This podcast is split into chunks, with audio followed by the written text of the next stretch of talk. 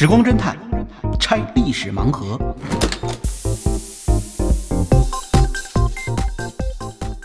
拆历史盲盒，找萨苏。好，萨苏老师您好。哎，农猫你好。最近我看到一新闻，说这个印度哎，有一个隧道坍塌因为。我在想的是什么呢？我还奇怪呢，我说这谁这儿开这个洞子呢？是吧？嗯，这个开洞子救人，我说这胆儿够大的，是这不是以色列这一直在埋洞子吗？哦你看这个在呃加沙地带是吧？以色列这到处找那个哈马斯的洞，找着一个洞呢，就往里头扔那个叫泡沫泡沫弹弹，嗯，扔完以后呢，就给堵上了，然后在上面再堆上土。呃，不知道现在据说已经填了一百六十多个洞了，是吧？嗯都是一直在填洞呢。这边怎么印度人还在打洞呢？我开始还觉得好奇怪啊。嗯后来才发现呢，哎，说这个原来印度这边出现一个事故。嗯，事故呢，我一看这事儿啊，就真是特有印度特色。我嗯马上想到了我的好多印度同事。哦倒我的印度同事倒不是挖矿的啊，嗯因为我以前是搞 IT 的。嗯呃，农贸你也知道这情况，但是是我那些的印度同事呢，也都是搞 IT 的。嗯，那么这一次呢，我们看到的印度这个挖矿的这事儿，我当时马上就想到了这些印度同事。他这好像不是挖矿，他这是一个国道什么隧道，哎，没错，不应该叫挖矿、是吧？应该叫挖。反正是。挖山的。但这事儿确实，呃，带有极强的印度风格。他们干什么活儿的时候吧，有时候这个印度人这个不着急的性子，这个觉得挺那啥的。比如说他那个航空母舰，那个前一阵子不是说自己造一航空母舰吗？嗯，造着造着，好像突然发现里边的那个硬盘被人给偷了硬盘啊，啊！对，然后一查才发现是几个月以前有小偷给偷的哇，就是在这在这上头还工作的那个那个工作人员。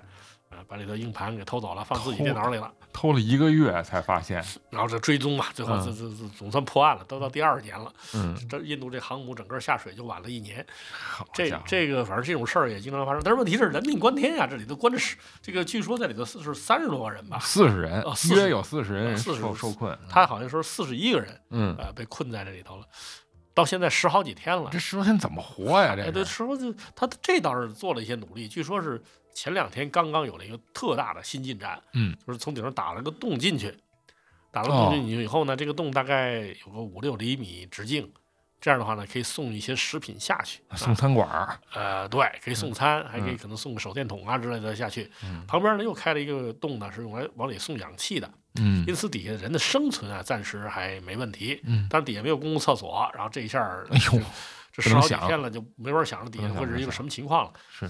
你知道这个，呃在二零二一年的时候，我我们中国在那个山东栖霞，嗯，当时发生了一起这个呃就是矿难。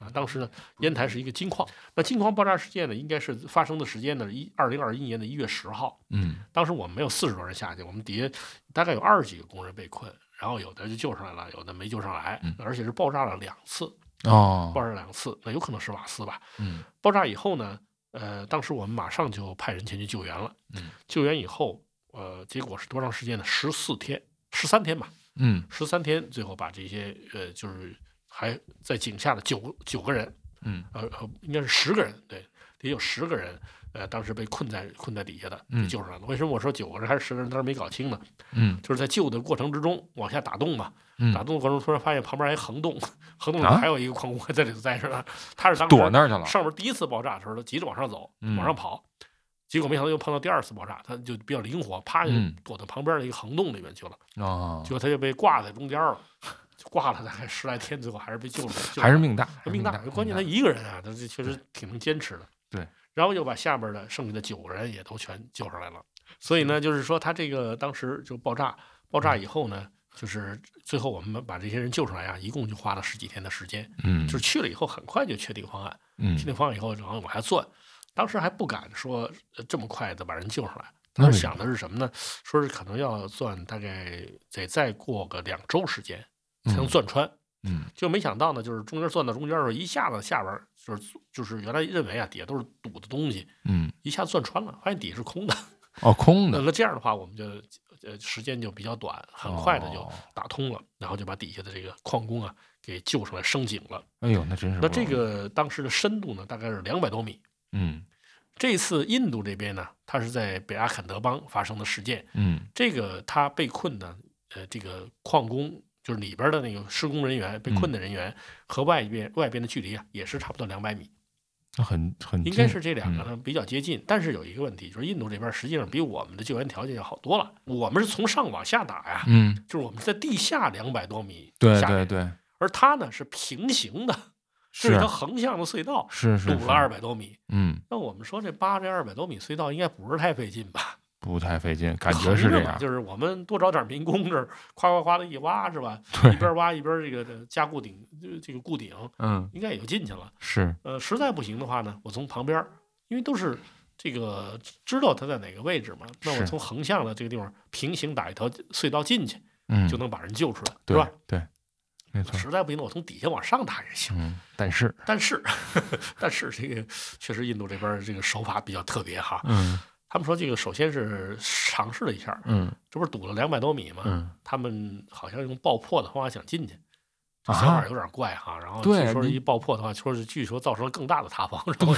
不敢动了，这有点过分了。这个这是救人还是害人啊？啊，是是这么回事儿。因为我们这个其实救援的时候呢，因为中国有多次救援经验，嗯呃，，这个其实我一直对这个事儿有点耿耿于怀的。啊为什么？就是确实有的时候吧，突然出现了矿难等等，嗯是一件很很令人这个悲伤的事情。嗯呃，而且呢，确实这个事儿呢要追责，到底是对因为什么原因造成的，谁的责任事故谁要负责嘛。没错。但是在中国啊，这个救援的工作其实非常出色，嗯因为我们这个救援是可以集中全国的力量进行救援的，而且往往是不惜代价啊。这个救援其实是很壮烈的，它既体现了就是我们呃外面救援人员的这种勇气、决心和智慧，同时呢也体现了什么，就是被困在里面的这些人，他们的那个中国人特有的坚韧那种求生欲望。顽强。我一直觉得这种事儿都应该是好好报道的。你看，比如说对二零一五年，当时在山东的平邑，也就是也是山东，山东平邑有个石膏矿，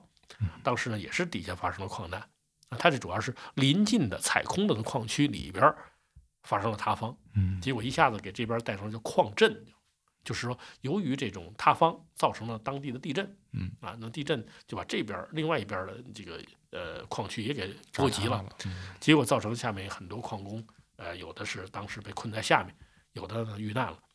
那么当时我们最后好像最后我统计了，大概应该是花了几个亿的钱救出了四个普通的矿工，嗯，就是普通农民出身的矿工。嗯那真是一个人可能身上得花上一亿多人民币，结果最后还是被国家想方设法的救了三十六天，嗯把他们救出来。哟，这时间可够长。所以这是其实我觉得是很很值得歌颂的一件事情。是，但是呢，网络舆论当时却出现什么呢？就是说，哎，你看你们是不是又想把这个这个丧事当喜事办呢？嗯嗯嗯，你要知道这个话说出来啊，说出来的很轻松啊，但是这话如果被人家听到的话，大家又可能怕引起舆情啊，什么各种原因，嗯那些努力就大家只好把它封存起来了。嗯，就是这些其实嗯在努力过程中发生的这种事情，其实都很值得大家记忆。没错。比如说，你看印度这一次，他们在尝试救援的时候，大概有十天的时间都在尝试挖开这两百米的隧道，包括用了炸药。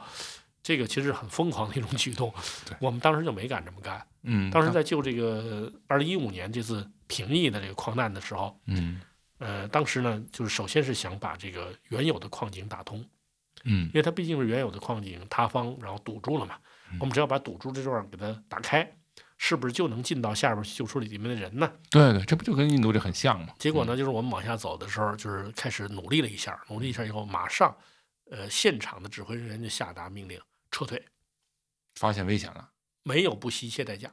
因为嗯就是我们现在有人就就是说嘛，这个咱们这边有一些官僚啊、他经常下命令叫不惜一切代价。嗯嗯嗯有很多关键时刻，我们的领导人下令不惜一切代价是非常有价值的，嗯，也非常有道理的。但是呢，有的时候就是过于有些人过于滥用这种不惜一切代价的时候，是是是反而会带来二次牺牲。比如这一次就是下下去以后，我们马上就发现救援队马上发现，如果沿着这个矿洞继续往里打的话，有可能它就会发生第二次塌方呢，把救援队伍也给拦在里面，那就会增加伤亡，而不是呃能够把人营救出来。是所以当时就是承担责任，果断撤退。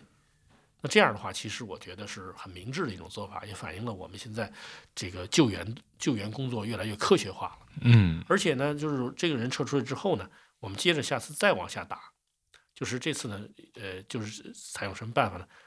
两百多米的地下呀、嗯我们直接在上面开大口，就是用嗯这个从国外进口的这个开孔机往下打。垂直打。垂直打开嗯开孔，把里面的人救出来。那这个先确定这矿工的位置哈。这个确定位置，当时我们确实也做了很多工作。嗯当时把全国好几个大学的这个人都调去了，嗯用生命探测仪哦。就打一个一个小孔啊小孔，然后下去以后打到底下的隧道，因为我们有上面的图能看到底下什么地方有隧道，哦打到这个隧道里面去呢，就把这个生命探测仪放下去。结果就是放下去以后，突然看到底下有人在招手，哦。就发现底下有人，发现底下有人以后，呃，当时马上就是一个是想办法给他们呢送些食物，比如说因为开的孔孔小嘛，嗯。说把当时把馒头啊蒸成条状，这样的话呢，就能顺着就送下去了这。挺符合山东的这个。挺符合山东的这习惯是啊、而且呢，后来还给他们送下手电筒啊什么的这些东西。嗯在下面的矿工啊，就是时间太长的时候，他感到绝望的时候呢，我们又把上边儿就是这个工地上大家在干什么，给他拍成录像送下去，让他们看。哎呦，真好哎，，他们看了以后就知道，哎呀，原来上面在救希望了。因为他们下面就后来有的人就说说，嗯你们你们告诉我们，是不是这个矿上没钱了？嗯就不救我们了啊！嗯真是这样的话呢，你就告诉我们一声。实际上呢，它不是矿上出的钱，是国家出的钱，因为他那矿主啊，其实这矿主其实呃我们说有一点问题，嗯呃，这个一个是安全措施的做做的不够，另外一点呢，就平时说人品上面说什么喜欢戴个大金溜子啊、招摇啊什么的各种问题都有，但是这个人其实人品不坏的。那么他呢，当时就是呃说这个矿难一出来，他就到现场参加救人。等他发现有好多矿工遇难的时候，这个矿这个矿主啊，直接一下就跳下去了，自杀了自杀了。哦，就死在这个矿井里面了。所以这个还是就是以生命来承担责任嘛。这个还是其实我觉得挺有点汉子有点担当汉子气概的啊。嗯那后来的就不再是矿上有钱没钱了，而是这个国家在出钱啊，在在进行这种救援。嗯那么当时我们就是呃，又从上面开口用用打孔机往下打。这个打孔机这个做法呢，呃，实际上在世界上有先例的。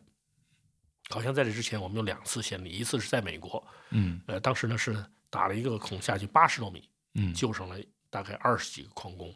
还有一次呢是都是这种矿难，还有一次是在呃这个智利，智利有一个铜矿，地下七百米，嗯当时也是用这种开孔机从上面开下去，把里面的这个矿工五十多个人救出来。对那事儿挺著名，好像有电影纪录片儿啊，对，专门有人就拍了嗯这个影片。其实这次我们在平邑的这次矿难救援和在这个栖霞的矿难救援，这个壮烈都不亚于不亚于他们。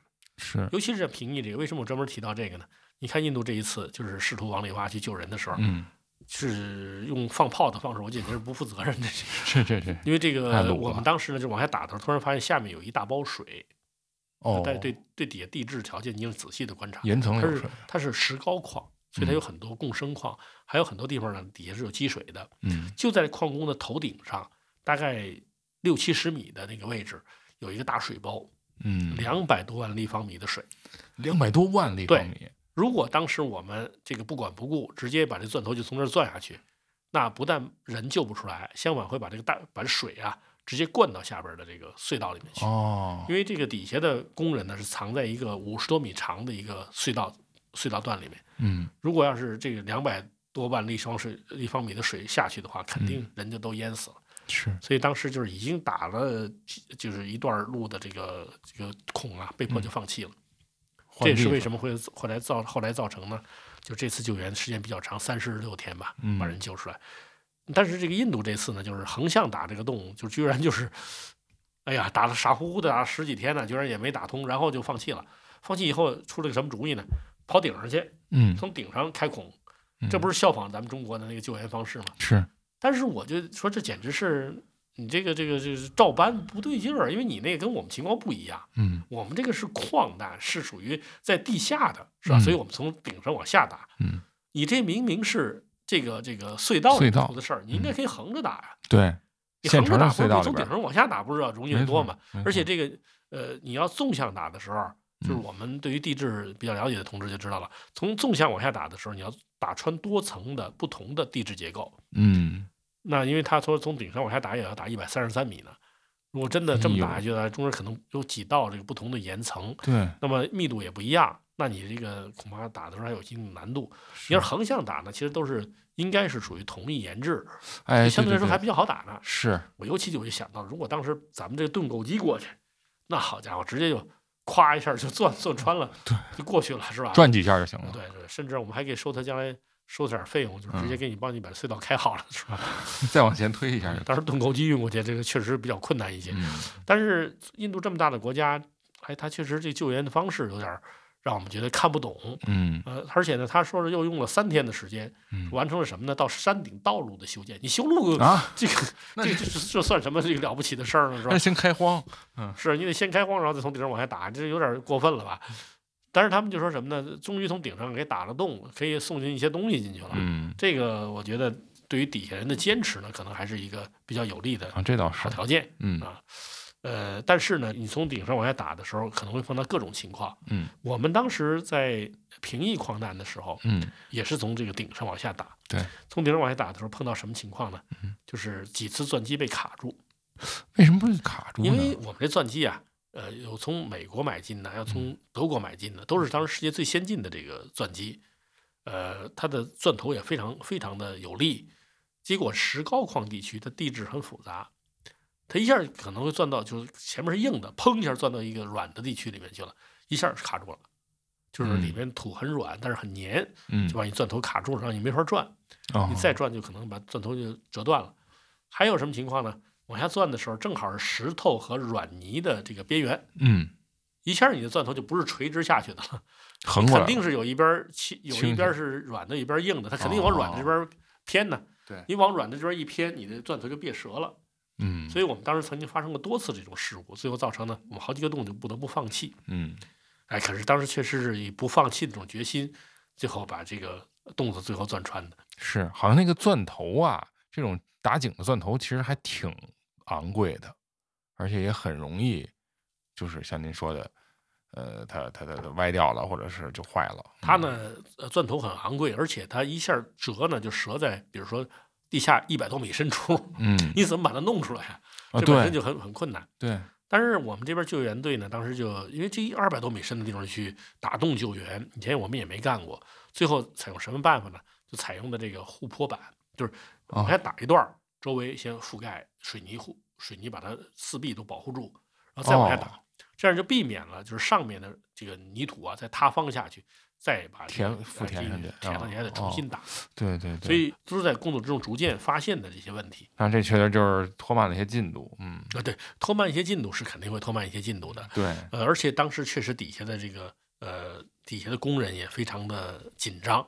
对因为有的时候会很长时间，本来都听着滋滋滋钻钻钻下去了，哎，怎么突然就没动静了，是吧？是那主要是因为这钻机都钻头卡住了，呃天天都提着得个心。想办法把这个钻头得弄上来。是，哎，那这个时候呢，其实我我当时也是参加了这个平邑矿难的报道，嗯呃，因为在这个西峡那边，嗯我们也想去参加这个报道呢。嗯，当时我们还没等去，结果一共是十三天，营救就成功成功了啊，嗯就完成了。嗯那么底下就矿工就升井了嗯，啊，升井其实就是垂直的把他们就提上来了。是，呃，他们是从原有这个隧道这个洞里面把它救出去的。嗯那么平邑这个就困难的很多，三十多天啊，三十六天，呃，而且外面是天寒地冻，哦，天寒地冻，但是全国的救援队其实当时都去了。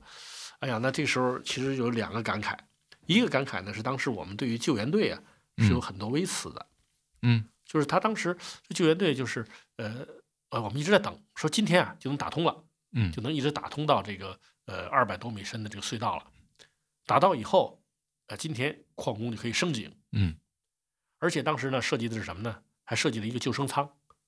这救生舱啊，呃像什么？像一个小电梯啊，就是用上面有吊索把它吊下去，然后呢，计划是打通之后，里面的这个呃矿工啊，因为他已经困困在水困在这个地下三十多天了，嗯猜测他们体力什么的都不都不行了，就想让他们呢就进入到这个舱里，然后把这个舱衣盖盖儿直接就拽出去啊，从上面就把它直接提到提到上面就行。嗯舱里面还有一些生命保障措施，嗯但是结果发现不行，为什么不行呢？这洞呢它不是直的，哦，因为底下这个中间，你你从上面看，你设想的是就垂直一个洞打下去，但是因为底下的岩层它厚度不一样，呃，有的地方软，有的地方硬，所以打下去的时候呢，就出现了钻头的偏移，嗯，那很正常。这样这个洞就是最后发现呢，这个上边这东西下不去，对，到中间会卡住，因为下去了上来也费劲。这怎么救人呢？是还有一个呢，就是它这个也是因为这个岩层，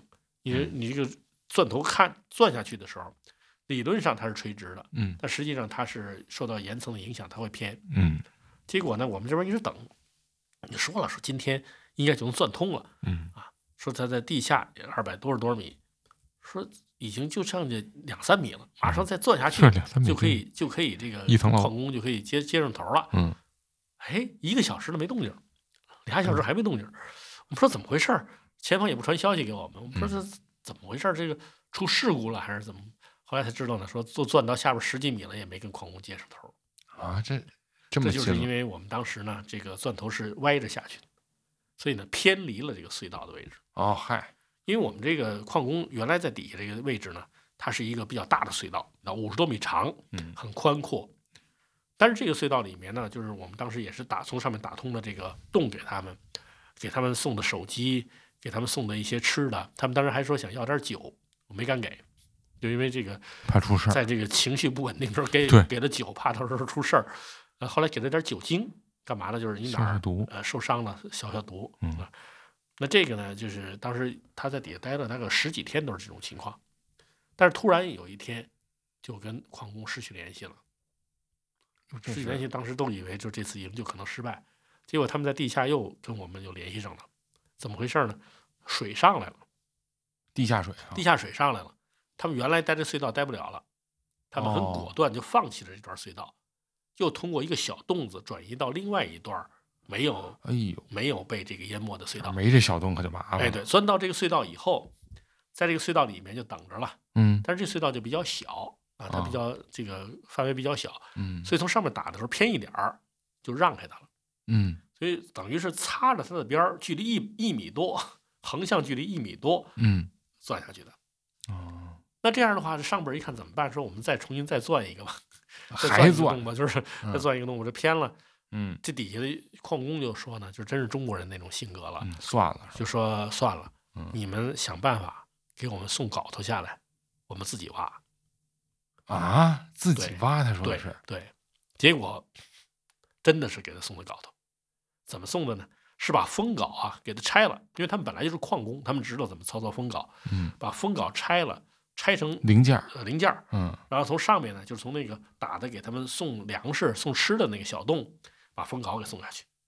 封镐送下去之后，这个他们在下面组装，还有一个组装的，给他们一个组装图，呃工人看着组装图，把因为他们是用会用封镐，但是没有嗯组装过，嗯等于是拿这封镐，然后给上面下下去给送的手电筒，嗯打着手电筒把这封镐组装起来。嗯那底下已经困了三十多天了，居然还有体力呀、嗯，就是自己自己打，往上打，没有往上打，横向打。哦，横向接是找那个找那个隧道去哦哦 结果说那个刚打通的时候也是吓了一跳的，打通的时候那个 从那边那隧道一下掉了好多泥土什么过来，把他们吓坏了。嗯这个会不会塌方了？就是简直就要就就要念遗嘱了，就啊，就哗一下就就嗯进了很多泥土。但还好呢，这个泥土量还是有限的，嗯最后呢还是控制住了，这样就打通了。哦，等于有一个洞从上面二百多米从地面一直通到了他们所在的位置。再加上矿工自救，然后嗯矿工这儿出来，出来到了这个洞呢，这不是下不去那救生舱吗？怎么办？本来这边就说呢，说既然是这样，已经打通了嘛，呃，慢慢来，我们再想办法再把这洞扩一扩。可是这时候底下地下水已经上来了，哎呦，一点一点的往上淹，怎么办？后来就是说，这底下矿工也也同意了，说这样吧，就给我们一个一根绳儿，我们拉着绳子上去，二百多米，就从那绳子上去了，对，结果就吹了一根绳子下去，这绳子上头呢，它放了有这个蹬脚的地方，哦哦，有抓手的地站在方上面啊，然后呢，他们就直接四个人一个一个的上来，就抓着这个绳子，然后拿这个保险锁把自己固定在这绳子上面，嗯，抓着，然后上面用脚车把他们一个一个从底下提上来。哦这这个么获救的，升井的过程呢，就是这四个人他们，呃，谁先谁后啊？因为嗯底下水在上来啊，这个是，说不定这后边的人可能也淹死在里头了。谁先谁后呢？是最后抓阄儿。哦，而且中国人也真是，就是中国人的人品其实挺憨厚的，嗯，就是抓了阄以后谁也没有异议啊，就按照这个来啊，一一一个人一个人来，一直到最后一个嗯都挺守秩序的，嗯最后四个人也都救出来了，但是就有一样说没没守纪律，第一个上来的人呢，本来因为在地下待了那么多天了，就是上来的时候你是这个必须把眼睛盖住的，你看我们好多救援救援上来的时候都是把嗯眼睛盖住的，他呢就没盖，直接上来瞪着眼睛看周围的人。他说什么呢？就是我得看看是谁救了我。哎呦这而且他上来的时候还好，就是正好是夜间，嗯所以他的眼睛没有那么强烈的刺激。嗯嗯嗯哎，，但是有灯光，一下一下升景的时候看到的就是一个目光炯炯的中国人从地下直接上来，那个场面是很感动人很感动，很感动，感动嗯然后后来最后一个一个的把四个人全都救上来了。是。哎，我听您讲这个，我就感觉其实是不是矿工的这个组织纪律性还都挺强的，自救能力。这这要没有自救能力，这事儿还是干不成啊。啊，是，我觉得也是，就是他们的那种顽强吧，呃，嗯他就是不自救的话，可能也还是有办法，嗯，最后最后也还是会有办法的，但是会慢很多，不确定因素会在会这很多这是有可能的。对，呃，但是呃，上面的人也在想方设法吧，因为当时就各个矿区嗯，都派人到那儿去，然后我们呃就是当时的这个呃救救援管理部嗯。以他们为主，就国家的这个救援队。嗯。以他们为主实施的这次救援，嗯。那么这次救援是最后是地下两百多米，最后完成了这次很艰难的救援。嗯，本期盲盒就拆到这儿，欢迎在小宇宙、网易云音乐、苹果 Podcast、喜马拉雅、QQ 音乐搜索“时光侦探”找到我们。真是真相的真，期待你用点赞、分享、评论或慷慨打赏的方式支持我们这档小节目。感谢你的收听，我们下期《时光侦探》再会哦。